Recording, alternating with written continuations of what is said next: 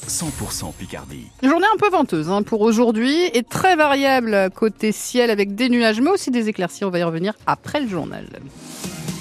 Pierre-Antoine Lefort, euh, deux ans après le début de la guerre en Ukraine, ils sont encore des centaines de réfugiés en Picardie. Ils ont fui l'armée russe et les bombardements et tentent depuis de s'intégrer, de reprendre des habitudes et une vie presque normale. Ils sont ainsi quelques 400 jeunes à être scolarisés dans l'académie d'Amiens, une centaine rien que dans la Somme. Mathis Limano, vous êtes parti à la rencontre d'Igor, 15 ans, originaire de Donetsk à l'est du pays.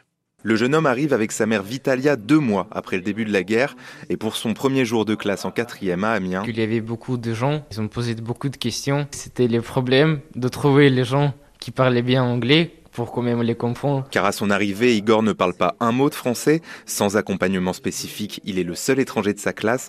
Alors, c'est la débrouille. J'ai appris en internet par YouTube. J'ai regardé quelques vidéos pour apprendre les bases. Comment c'est l'école en France par rapport à l'école euh, en Ukraine?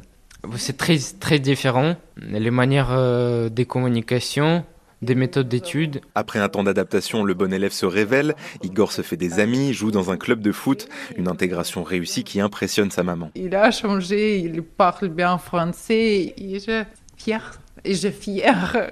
Je vais passer le bac de français en prochaine année. Tu stresses? Oui, j'ai peur.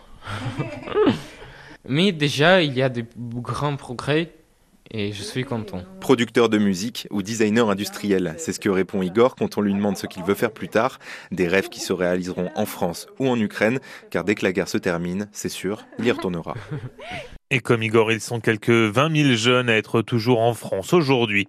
Jusqu'à plus de 18 000 foyers privés d'électricité hier soir en Picardie, la plupart dans l'Aisne, mais également 2700 dans la Somme ou encore 800 dans l'Oise.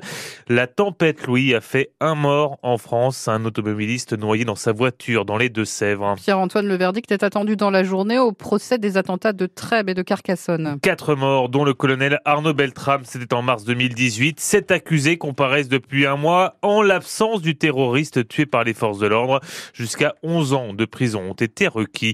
Un homme se rend aux gendarmes à Villers-Bocage près d'Amiens. Cet automobiliste reconnaît avoir renversé un adolescent à scooter sur la N25 en début de semaine. La victime de 15 ans a été légèrement blessé. Le suspect avait ensuite abandonné son véhicule un peu plus loin. Il s'est donc présenté de lui-même à la brigade. L'enquête se poursuit. France Bleu Picard, 17h32, encore une petite journée avant de pouvoir déambuler entre les vaches et les Une édition du Salon de l'agriculture qui s'annonce extrêmement politique cette année après la mobilisation du mois de janvier et alors que la colère des agriculteurs couvre toujours. Le président de la République promet un grand débat avec le monde agricole mais aussi les industriels, la grande distribution et certaines associations. De quoi rappeler un petit peu la période des gilets jaunes, ce qui peine à convaincre dans les rangs des syndicats, notamment euh, Pascal Aubry, agriculteur en Mayenne et représentant de la coordination rurale. Bah, il nous a habitués à ces choses-là depuis qu'il depuis qu'il est passé président. Euh, après, euh, c'est son c'est son truc. Euh, peut-être que là, c'est peut-être la dernière fois qu'il va le faire parce qu'il est peut-être tombé face à des gens qui là sont vraiment en colère, ce qu'il a peut-être pas encore ressenti jusqu'à l'Élysée. Ça risque d'être fortement tendu. Ouais. Si l'agriculture continue comme ça, ce sera plus un salon d'agriculture dans quelques années, mais un musée d'agriculture. Est-ce que ça peut vous intéresser, en tout cas, ce qu'il a à dire, le président? J'ai envie de dire oui, mais après, si c'est juste pour nous faire le coup de la simplification, nous, pour l'instant c'est de loin pas notre préoccupation. Nous, ce qu'on veut d'abord, c'est des prix. Aussi, c'est annoncer une année blanche pour les agriculteurs les plus en difficulté. Une année blanche en trésorerie, c'est-à-dire une année blanche au niveau bancaire, une année blanche au niveau fiscal. C'est leur permettre d'avoir une, une, année euh, où euh, ils peuvent respirer. Quoi. Et le collectif écologiste des soulèvements de la Terre, un temps convié à ce grand débat, n'est plus le bienvenu. Après un refus catégorique de la FNSEA et des jeunes agriculteurs, une quarantaine de tracteurs doivent d'ailleurs défiler aujourd'hui dans Paris. Les négociations sur les fermetures de classes mises en pause dans la Somme, une partie des participants au CDEN, le Conseil départemental de l'éducation nationale, ont tout simplement boycotté la réunion hier après-midi pour dénoncer les 52 fermetures envisagées à la rentrée. Comment sortir du blocage on en parle avec Gilles Nevial, le directeur académique, qui sera notre invité à 8h10 sur France Bleu Picardie. Et juste après, vous avez la parole des 8h15. Est-ce que des classes surchargées mettent l'école en danger Peut-on bien étudier à 25 voire 30 par classe?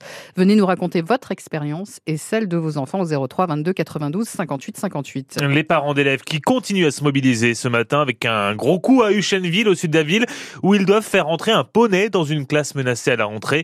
Au collège Jules Roy à Crécy-en-Pontieux, ces journées collège mort avec la mobilisation de l'équipe pédagogique qui ne veut pas voir disparaître une classe de sixième. Le projet CRISP depuis son annonce. Et il est l'heure de donner officiellement son avis. Une enquête publique doit démarrer dans les prochaines semaines sur le canal Seine-Nord, ce gigantesque canal qui doit permettre de relier la région parisienne avec la Belgique et les Pays-Bas pour le transport de marchandises.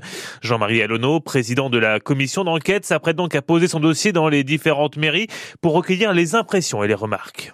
Tout public, euh, les publics, les habitants euh, des 76 communes, mais euh, toute autre personne, quelle qu'elle soit, peut émettre un avis. C'est-à-dire même quelqu'un qui habite dans le sud de la France ou ailleurs, même à l'étranger, peut émettre son avis. Nous allons enregistrer toutes les observations qui seront émises, nous allons les analyser, en faire la synthèse, sachant que le commissaire enquêteur est là pour aider le public à consulter le dossier, parce que c'est un dossier important, c'est 15 000 pages, et puis même aussi euh, les aider à rédiger leurs observations, qui vont forcément nous amener à des questions que nous poserons à la Société du Canal, et au vu des réponses qui nous seront apportées, la commission émettra un avis. Nous avons un mois après la clôture de la consultation, c'est-à-dire qu'au plus tard le 2 mai, nous devons émettre euh, notre avis. 76 communes au total sont concernées par cette enquête publique, dont 34 dans la Somme et 19 dans l'Oise. L'enquête publique démarre le 4 mars, soit dans une dizaine de jours.